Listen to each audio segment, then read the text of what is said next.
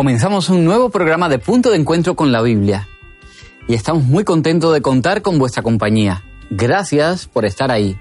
Soy Nelson Salgado, profesor de la Facultad de Teología de Sagunto y me acompaña Josías Félix. Bienvenido, Josías. Muchas gracias, Nelson. Estoy muy contento porque estamos aprendiendo mucho sobre este tema y ojalá que podamos aplicar en nuestras vidas. También está con nosotros Claudia Dolete. Bienvenida. ¿Qué tal, Claudia? Muchas gracias. Es una alegría. Realmente disfrutamos de este aprendizaje sobre la unidad. Hoy vamos a seguir hablando del tema de la unidad en Cristo. En esta ocasión vamos a tratar el noveno tema de nuestra serie. Y este tema lleva como título La prueba más convincente. Pero, como siempre, antes quiero ofreceros cursos gratuitos que podéis encontrar en quecurso.com. Cursos de cocina, de salud, de familia, cursos bíblicos, de educación. Siempre se van añadiendo nuevos e interesantes cursos, así que os invitamos a que consultéis nuestra plataforma. Son realmente estupendos, os los recomiendo. Y ahora también podéis descargaros la app ¿Qué curso? y disfrutarlos en vuestro móvil. Vamos con el tema de hoy, la prueba más convincente.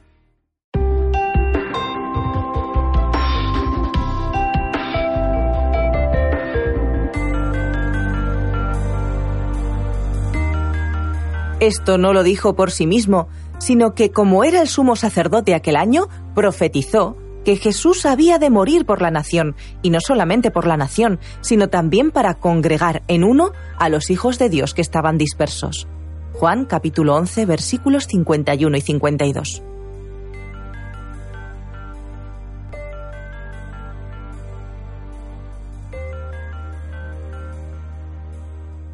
En el programa anterior estudiamos de qué modo la unidad se hace evidente a través del mensaje, de un mensaje común, centrado sobre todo en Jesús como el Salvador y, por supuesto, en las verdades de la Escritura. Nos une el mensaje que Dios nos ha dado y el llamado que tenemos para difundirlo al mundo. Nos une el estudio de la Biblia y el amor al prójimo. Precisamente por eso, hoy nos enfocaremos en la unidad de la Iglesia, en su expresión en la vida diaria de los cristianos y, en su misión. De acuerdo con Jesús, la Iglesia no solo proclama el mensaje de salvación y reconciliación de Dios, sino que también la unidad de la Iglesia es una expresión primordial de esa reconciliación. En un mundo lleno de pecado, la Iglesia se erige como un testimonio visible de la obra salvadora de Cristo. No es perfecta, porque quienes la componemos no lo somos, pero sí es la niña de los ojos de Dios, porque tiene la misión de llevar su mensaje de salvación al resto de sus hijos, a los que también ama profundamente. Como dice Elena de Huay, en nuestra unidad con Cristo debería establecer un vínculo de unidad mutua, y esa unidad es la prueba más convincente ante el mundo de la majestad y de la virtud de Cristo y de su poder para eliminar los pecados. Y para comenzar, bueno, al igual que muchas otras bendiciones, la unidad de la iglesia también es un regalo de Dios. Cristo crea esa unidad a través de su vida, su muerte y su resurrección. Cristo, por lo tanto, es nuestro Salvador, nuestro intercesor, nuestro abogado, nuestro mm, mejor regalo. Su amor es lo que nos mueve y lo que nos une y nos hace amarnos los unos con los otros, por supuesto. Él nos ha amado y nada de esto sería posible si Jesús no hubiese muerto por nosotros. De hecho, el propio Caifás, ¿verdad? Lo profetizó, ¿no es así? Mm. Em, observamos que si nos introducimos realmente en los acontecimientos que pasaban en aquel momento, Jesús estaba después de resucitar a Lázaro. Eh, esta era una señal máxima para que un sacerdote o una persona que ha rechazado la deidad de Mesías, de Jesús, eh, pudiera resistir. Y vemos que en el versículo desde 49 Juan nos lo describe muy bien. Y vamos a leerlo. Invitamos a nuestros amigos que nos sigan en sus Biblias en el capítulo 11 del libro de Juan, el versículo 49. Dice, entonces Caifás, que era el sumo sacerdote de aquel, de aquel año, les dijo, vosotros no sabéis nada, ni os dais cuenta de que conviene que un hombre muera por el pueblo y, que, y no que toda la nación perezca. Sin darse cuenta, él está haciendo una profecía le utiliza, Dios le utiliza eh, para que de esta profecía, aunque sus intenciones eran muy malas, eh, no lo soportaba, es que ya tenía que quitarlo del medio. Pero está profetizando que es eh, necesario que muera un hombre por el pueblo y que no perezca toda la nación. Estuve pensando en el papel de Caifás que el papel de Caifás lo podemos interpretar cada uno de nosotros que nos oponemos al trabajo del Espíritu Santo cuando estamos llamados para la salvación. Caifás se negó aunque era un sumo sacerdote. Él no quiso aceptar a Jesús como Mesías. Entonces, se ve en el otro bando, aunque está haciendo una profecía, estaba haciéndola por su pérdida, no por su salvación. Estoy pensando que necesitamos agarrarnos fuerte tanto a las escrituras que a la oración, a una vida de devoción, de fe, porque es muy fácil equivocarte aunque tengas todas las escrituras a tu disposición para leerlas y profundizarlas y comprenderlas. Si no estás en una relación con Dios a través de su Espíritu Santo, te puedes equivocar y puedes entrar en guerra con, con Dios y rechazarte tú mismo la posibilidad de estar salvo. Sí, es cierto. Nuestros amigos que siguen el programa deben ser, ser conscientes. No es solamente tener conocimiento de la palabra de Dios, es permitirle al Espíritu Santo de Dios, que fue el que inspiró su palabra, para que también trabaje en nosotros, transforme nuestras vidas, nos haga más dóciles a la voluntad de Dios. ¿Qué relación tiene todo esto que estamos hablando con el bautismo? Bueno, tiene mucha relación porque Pablo en Romanos 6 hace, eh, explica cuál es el significado del bautismo, así que podemos invitar a, a, los que nos escuchan a que puedan abrir sus Biblias o buscarlo más adelante, porque este, este texto es clave, ¿no? Es, es muy clave, donde Pablo se pregunta algunas cosas y reflexiona sobre este tema del bautizo en referencia a lo que ha mencionado Claudia sobre Caifás alguien que no permitió que el Espíritu Santo tocara su corazón, alguien que no, que, que, cerró totalmente las puertas. Entonces, justamente el bautizo es lo contrario a lo que hizo Caifás. Dice que, que Pablo avanza y dice, ¿no sabéis que todos los que hemos sido bautizados en Cristo Jesús hemos sido bautizados en su muerte? Hemos sido sepultados, hemos dejado una parte atrás. El versículo 4 dice, porque fuimos sepultados junto a Él para muerte por medio del bautismo a fin de que como Cristo resucitó los muertos por la gloria del Padre, así también nosotros andemos en nuestra vida. Entonces, cuando nosotros creemos en Cristo y lo declaramos como nuestro Salvador, es necesario que reconozcamos públicamente ese amor que profesamos hacia Él. Entonces, mismo de las palabras de Cristo dijo, ir y hacer discípulos y bautizarlos en el nombre del Padre, del Hijo y del Espíritu Santo. Cuando tú te bautizas, reconoces a Cristo como Salvador, pero también es una manera de decir, yo he sido muerto, yo, yo acepto la muerte en Cristo en mi vida y empiezo una nueva porque Él me la ha dado. Mi vida empieza otra vez. Ahora ya tengo una nueva vida. Y eso es justo lo que, lo que Pablo relata aquí. Dice, por consiguiente, que no reine el pecado, en el versículo 12, en nuestro cuerpo mortal para obedecer sus malos deseos. Ni tampoco ofrezcáis vuestros miembros al servicio del pecado, sino ofreceos a Dios, como quienes de vuelto a la, como quienes han vuelto de la muerte a la vida, ofreced vuestros miembros a Dios por instrumentos de justicia. Así es cuando el Espíritu Santo puede actuar en nuestro corazón. Pablo también defenderá la idea de que nosotros somos bautizados por el Espíritu Santo diariamente. Diariamente nos acercamos a Él, le decimos, ¿sabes qué? Bautízame, dame, dame, sí, renuévame, por favor. Y es así cuando nosotros tenemos, como le explicó Jesús a Nicodemo, una segunda vida. Hemos vuelto a nacer en el Espíritu, hemos vuelto a nacer en la vida de Cristo, aceptamos a Cristo como nuestro Salvador, rechazamos completamente y abrimos nuestro corazón para que el Espíritu Santo pueda interceder por nosotros y pueda transformarnos. Por eso, Nelson, a mí me gustaría hacer una invitación a los amigos que nos escuchan y que siguen el programa, a que si ellos sienten en su corazón que Cristo es su Salvador y realmente sienten y quieren que su vida sea transformada, se acerquen a alguna, alguna iglesia, alguna persona que les pueda guiar en este proceso para que ellos puedan declararse y decir, yo quiero declarar mi amor hacia Cristo y puedan empezar un estudio de la Biblia profundo, que puedan reconocer una iglesia donde se guarden los mandamientos y ellos puedan pasar por el bautizo para tener una segunda oportunidad, una nueva vida en Cristo Jesús, para que puedan ser bautizados por el Espíritu Santo diariamente y transforme su corazón. Independientemente de las diferencias culturales, sociales, étnicas y políticas que haya entre los cristianos, ¿verdad? ¿Por qué nuestra fe común en Jesús trasciende todas esas divisiones o debe trascender todas esas divisiones? Eh, la unidad es el trabajo que el Espíritu Santo realiza en el corazón que se deja transformar. Y como Cristo lo hizo, nosotros tenemos que seguir al Maestro, ¿no? Cada discípulo, cada aprendiz tiene un, un mentor, ¿no? si lo podemos llamar así.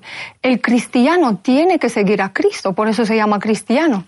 Y si abrimos nuestras Biblias en el segundo libro de Corintios, el capítulo 5, el versículo 17, dice, si alguno está en Cristo es una nueva creación. Dice, las cosas viejas pasaron, todo es nuevo. Y todo esto proviene de Dios, quien nos reconcilió consigo por medio de Cristo y nos dio el ministerio de la reconciliación. No hay por qué discutir, no hay por qué dividirse, no hay por qué separarse, porque Cristo nos está restaurando, tenemos que ser nuevas criaturas en Cristo.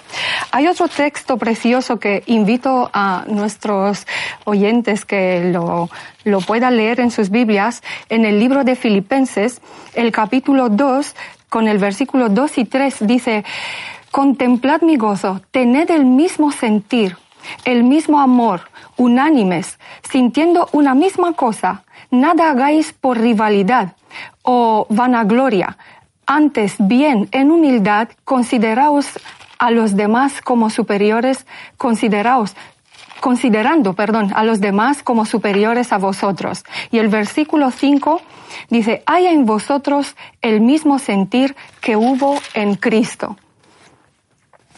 Tenemos que ponernos la mirada en Cristo, no en los que tenemos al lado para criticarlos o para dividirnos, sino para la unidad. Y cómo nos podemos sujetar los unos a los otros, porque todos podemos pasar malos momentos, todos podemos equivocar. Y podemos tomar una actitud a lo mejor que no corresponde, pero con amor realmente es como se resuelven un montón de problemas, tanto en las familias que en cualquier lugar, en el trabajo, en la iglesia, en donde estemos. Eh, Pablo agrega en Romanos 14, eh, cuando había disensiones o había problemas en, en las iglesias de ese momento, y en Romanos 14 él defiende algo que, que, es muy importante que aclaremos. Él, él dice el versículo 17 del capítulo 14, dice, el reino de Dios no es comida ni bebida, sino justicia, paz y gozo por el Espíritu Santo. Entonces aquí vemos que todas las cuestiones culturales, étnicas, Cristo trasciende sobre ellas y debe de ponerse por arriba de todo que el reino de los cielos no es comida, vestido, bebida o estas cuestiones, sino es paz, justicia y gozo por el Espíritu Santo. Después él agregará diciendo, procuremos lo que contribuye a la paz y a la mutua edificación. Entonces, como cristianos, es cuestión de prioridades. ¿Qué queremos, como prioridad, qué queremos poner? Primero, mi comida, mi bebida, lo que hago, mis costumbres, o poner el bienestar de mi hermano, el bienestar de mi iglesia, la unidad, y procurar eso, procurar todo lo que contribuye a la paz y a la mutua edificación y la unidad de la iglesia, porque eso realmente es el reino de Dios. Poder sentarnos a la mesa, convivir juntos, hablar de Cristo y sobre todo estar en ese nexo que nos lleva hacia otra realidad diferente, hacia algo completamente diferente al discurso de odio, al discurso de señalarnos, de juzgarnos que nos ofrece el mundo. Tener un discurso diferente de justicia, paz y gozo. En segunda de Corintios, Pablo declara que somos una nueva creación y que además estamos reconciliados con, con Dios. ¿Cuál entonces es nuestro ministerio en este mundo o cuál debería ser? Bueno, nosotros en la Biblia encontramos un patrón bastante interesante que lo que Dios hace nos llama a ser imitadores de Él. Entonces, por ejemplo, Dios murió en la cruz y nos llama a bautizarnos, a, repetir eso, a ser imitadores de Él. Cristo, pues, eh, sanó enfermos, Cristo tal, y nos llama a eso, a, tener una repetición y una imitación de lo que Él hizo, como una guía. Entonces lo mismo es así. Cristo nos reconcilió, Dios nos reconcilió en Cristo, en la cruz, y nos llama a ser imitadores de Él y yendo como iglesia a reconciliar el mundo. Entonces, el versículo 19 dice, porque Dios estaba en Cristo, 2 Corintios 5, 19, reconciliándonos consigo al mundo sin tomar en cuenta el pecado de los hombres. Y esta frase es interesante que la leamos porque esto no significa una, impunidad, que dijo, ah, lo ignoro, me da igual. No, no, no. Al contrario, eso tuvo, tuvo alguien que pagar para que él pudiera no tomar cuenta los pecados. Cristo tuvo que pagar y dar de su propia sangre para que Dios pudiera decir, no tomo en cuenta los pecados. Entonces dice, nos encargó a nosotros la palabra de reconciliación. Continúa el 20 diciendo, así somos embajadores en nombre de Cristo, somos representantes de dónde venimos y a dónde vamos tenemos que ser buenos, buen testimonio. Como si Dios rogase por medio de nosotros, os rogamos en nombre de Cristo, reconciliaos con Dios. Estos textos es importantísimo que lo tengamos en nuestra vida presente porque tenemos el ministerio de reconciliación. Nosotros tenemos ese mensaje que da, reconciliaos con Dios, romper ese conflicto que, tienen y entrar en una relación de paz, donde se crean nuevos acuerdos, donde seas una nueva persona conforme a Cristo Jesús.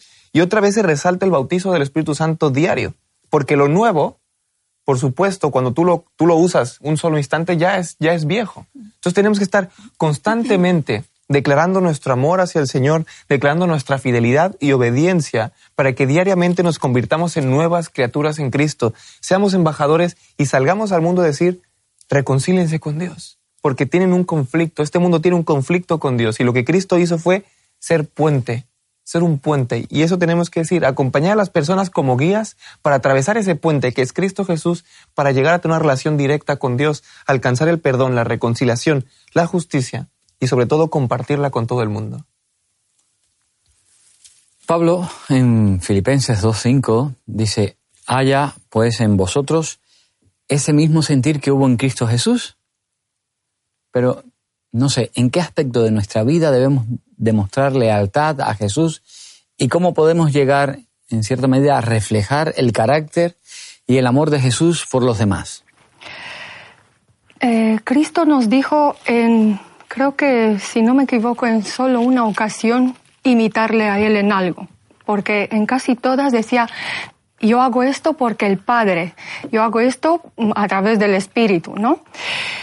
Pero en, en una ocasión Él nos invita a que le miremos cómo es la manera de actuar suya, para que sea para nosotros un ejemplo fácil de seguir y para que lo podamos entender. En el libro del Evangelio de Mateo, encontramos en el versículo 29 un versículo que nos ayuda a, entender cómo es la manera de, de ser de Cristo, ¿no?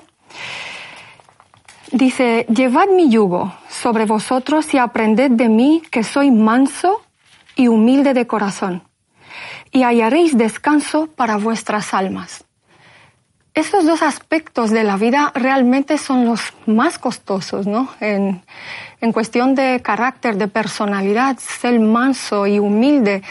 Hoy en día esto se ve como debilidad, no como un valor, como una virtud, ¿no? Eh, vemos la misma lección reiterada por los apóstoles.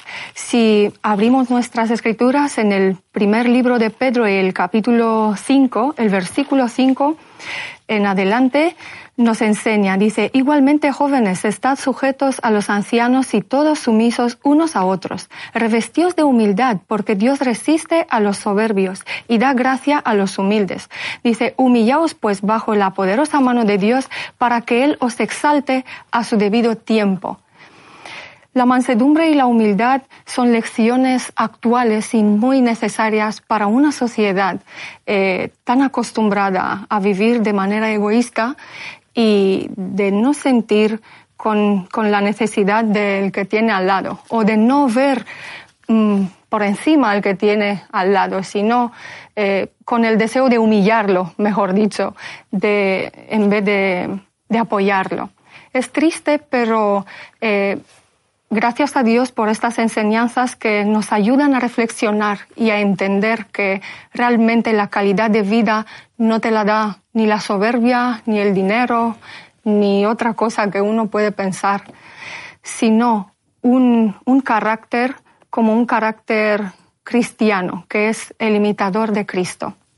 En Romanos, eh, Pablo coincide con las ideas que Claudia está argumentando, diciendo en Romanos 15, eh, donde habla después de este conflicto de Romanos 14, Pablo llega a la conclusión y dice así, los, los que somos más fuertes, los que tenemos más tiempo en este camino de la fe, mejor dicho, debemos sobrellevar las flaquezas de los que tienen menos tiempo, de los débiles, y, no, y agradarnos a nosotros mismos, y no agradarnos a nosotros mismos.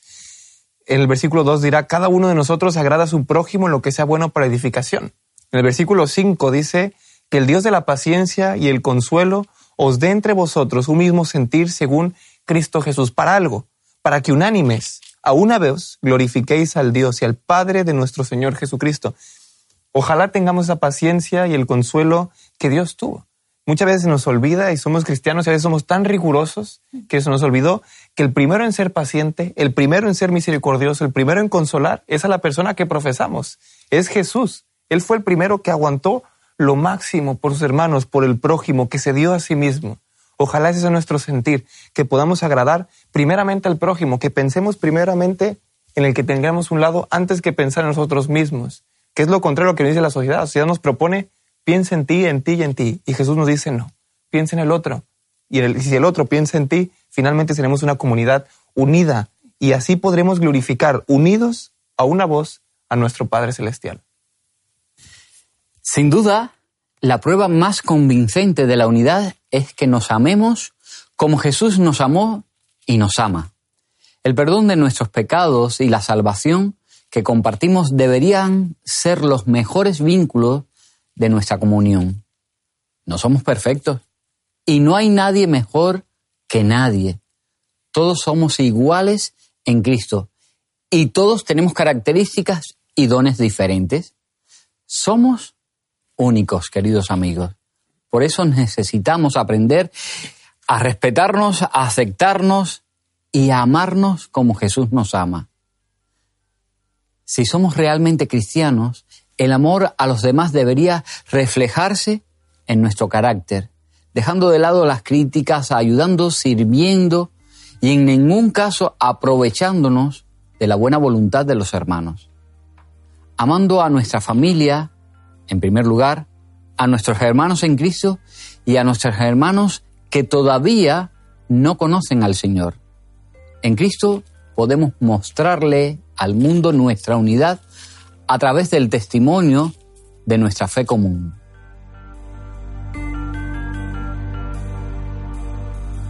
Debemos entender que nuestra interacción con otras personas proporciona la evidencia más convincente de la unidad de la Iglesia y de nuestro propio cristianismo. Si somos realmente cristianos, debemos vivir tratando de reflejar el carácter de Cristo, también en amor base de la unidad. El Espíritu Santo transforma la vida de los cristianos sinceros. La perfección de carácter es un camino ascendente de su mano.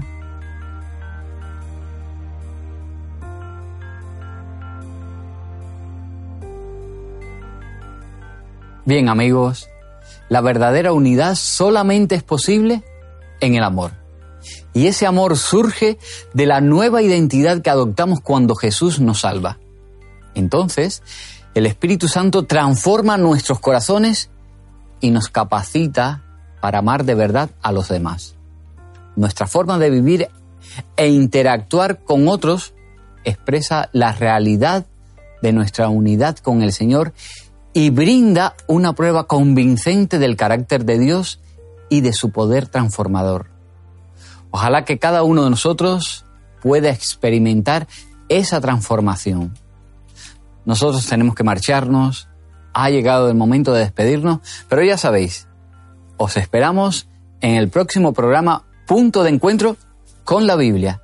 Si deseáis estudiar la Biblia con nosotros o queréis recibir una Biblia o un libro del conflicto de los siglos de Elena de White, que habla sobre la historia de la humanidad desde la creación hasta el final del gran conflicto entre el bien y el mal, solamente tenéis que escribirnos. Escribid a hola.hotmedia.es y os haremos llegar gratis. Hasta el próximo programa, amigos. Que el Señor os bendiga. Dentro de la Iglesia, las Escrituras ilustran de qué manera el Espíritu Santo guió a la Iglesia primitiva en su proceso de toma de decisiones. Lo hacen al menos tres formas estrechamente interconectadas. Las revelaciones del propio Espíritu Santo, las Escrituras y el consenso a través del diálogo y el estudio de la Biblia, a través del cual el Espíritu Santo puede trabajar. Parece que cuando la Iglesia enfrentó conflictos culturales, doctrinales y teológicos, el Espíritu Santo obró mediante el consenso en el proceso de la toma de decisiones.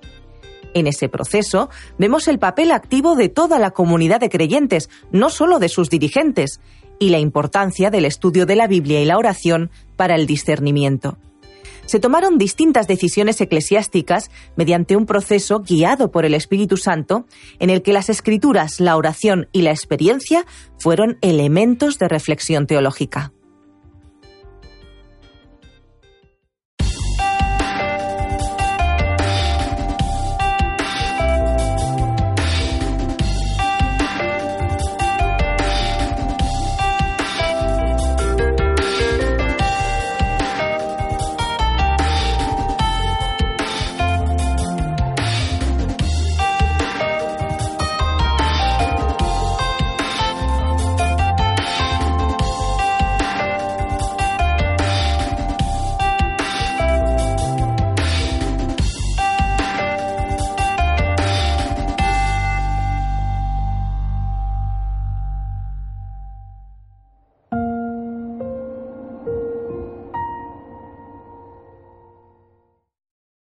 ¿Quieres realizar cursos gratuitos sobre salud, familia, temas espirituales y mucho más?